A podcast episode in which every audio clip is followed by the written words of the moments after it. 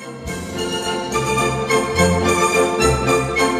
动的时光，不变的旋律，回味经典，品味人生。古典音乐百科，古典音乐百科。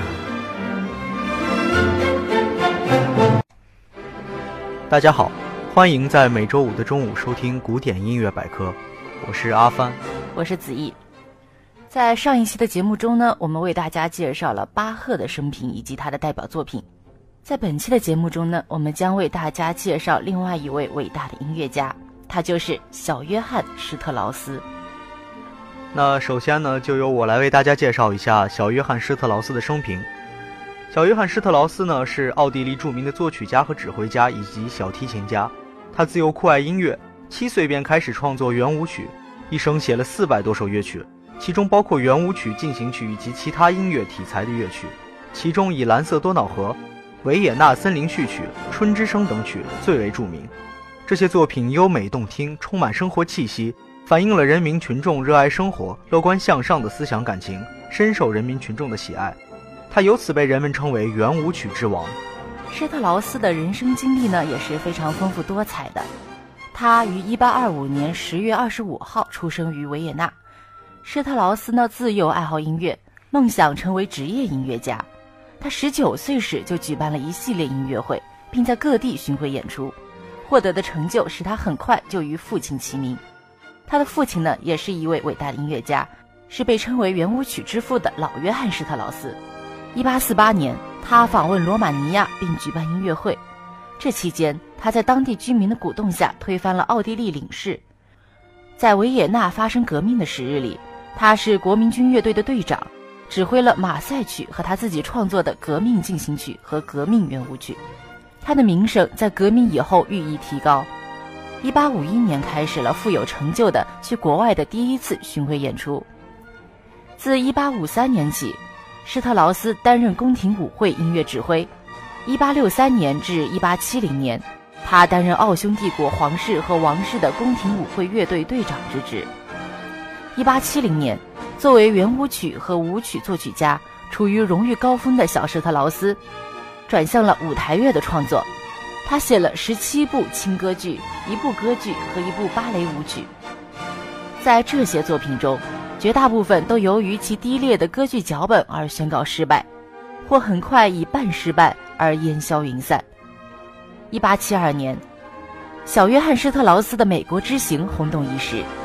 在一八九四年举行庆祝施特劳斯从事艺术活动五十周年庆祝会时，他收到了来自全世界的祝贺和授予他名誉会员称号的证书。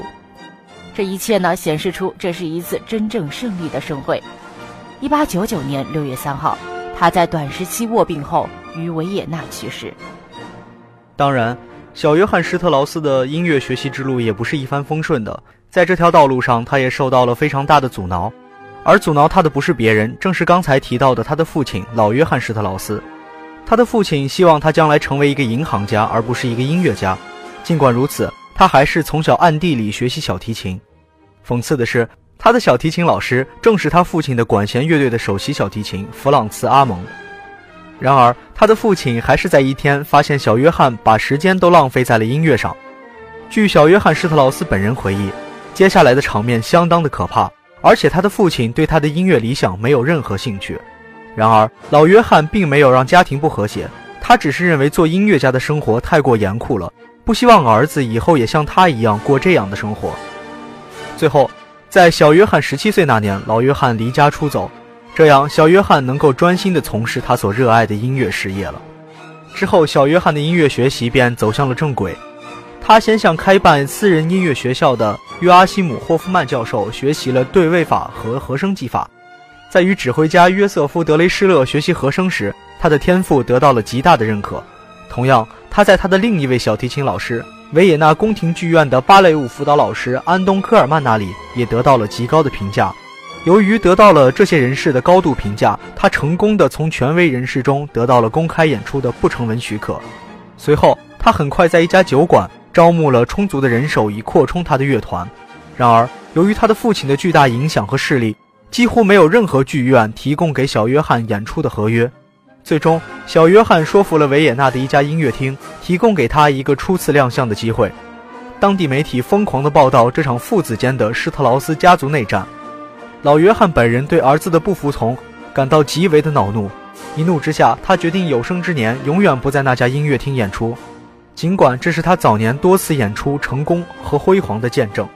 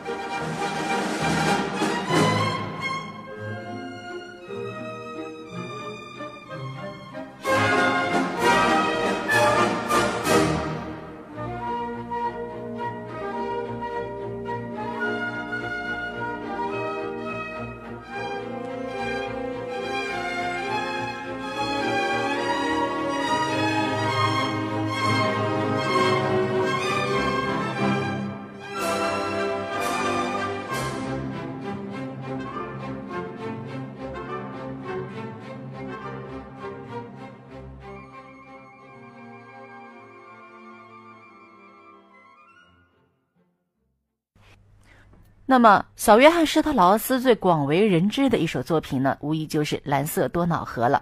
我们现在欣赏到的呢，就是这首著名的作品。关于《蓝色多瑙河》的创作呢，还有一个有趣的故事。一次，约翰施特劳斯回家时换下了一件脏衬衣，他的妻子啊发现这件衬衣的衣袖上呢写满了五线谱，他知道啊这是丈夫灵感突现时记录下来的，便将这件衬衣放在了一边。几分钟以后回来，她正想把它交给丈夫，却发现这件衬衣不翼而飞。原来，在她离开的瞬间，洗衣妇把她连同其他脏衣服一起拿走了。她不知道洗衣妇的居所，就坐着车子到处寻找，奔波了半天也没有下落。在她陷于绝望的时刻，幸好一位酒店里的老妇人把她领到了那洗衣服的小屋。她猛冲进去。见洗衣妇正要把那件衬衣丢入盛满肥皂水的桶里，他急忙抓住了洗衣妇的手臂，抢过了那件脏衣，挽救了衣袖上的珍贵乐谱。这正是约翰施特劳斯的不朽名作《蓝色多瑙河》圆舞曲。《蓝色多瑙河》圆舞曲呢，还被誉为奥地利第二国歌。每年的维也纳新年音乐会也将该曲作为保留曲目演出。它原为一首由乐队伴奏的男声合唱。后去掉了人声，成为了一首独立的管弦乐曲，由小序曲、五段小圆舞曲及一个较长的尾声连续演奏而成。乐曲以典型的三拍子圆舞曲节奏贯穿，音乐主题优美动听，节奏明快而富于弹性，体现出华丽高雅的格调。这首乐曲的全称啊是《美丽的蓝色的多瑙河旁圆舞曲》。曲名取自诗人卡尔贝克一首诗的各段最后一行的重复句：“你多愁善感，你年轻美丽，温顺好心肠，犹如矿中的金子闪闪发光，真情就在那儿苏醒，在多瑙河旁，美丽的蓝色的多瑙河旁，香甜的鲜花吐芳，抚慰我心中的阴影和创伤。”不毛的灌木丛中，花儿依然开放。夜莺歌喉转，在多瑙河旁，美丽的蓝色的多瑙河旁。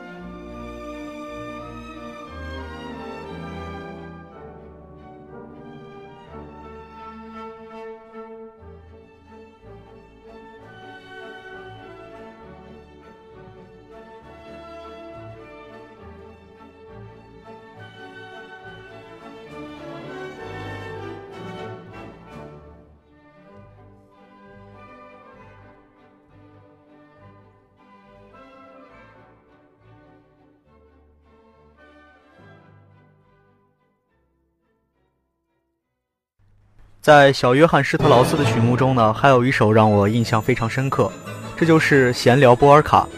《闲聊波尔卡》创作于1858年，是管弦波尔卡舞曲，也是小约翰施特劳斯最有名的快速波尔卡舞曲之一。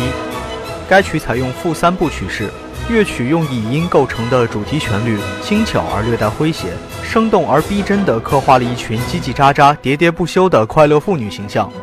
乐曲频繁地采用了倚音、波音、颤音等装饰音技巧，惟妙惟肖地描绘了妇女们快乐的说笑声。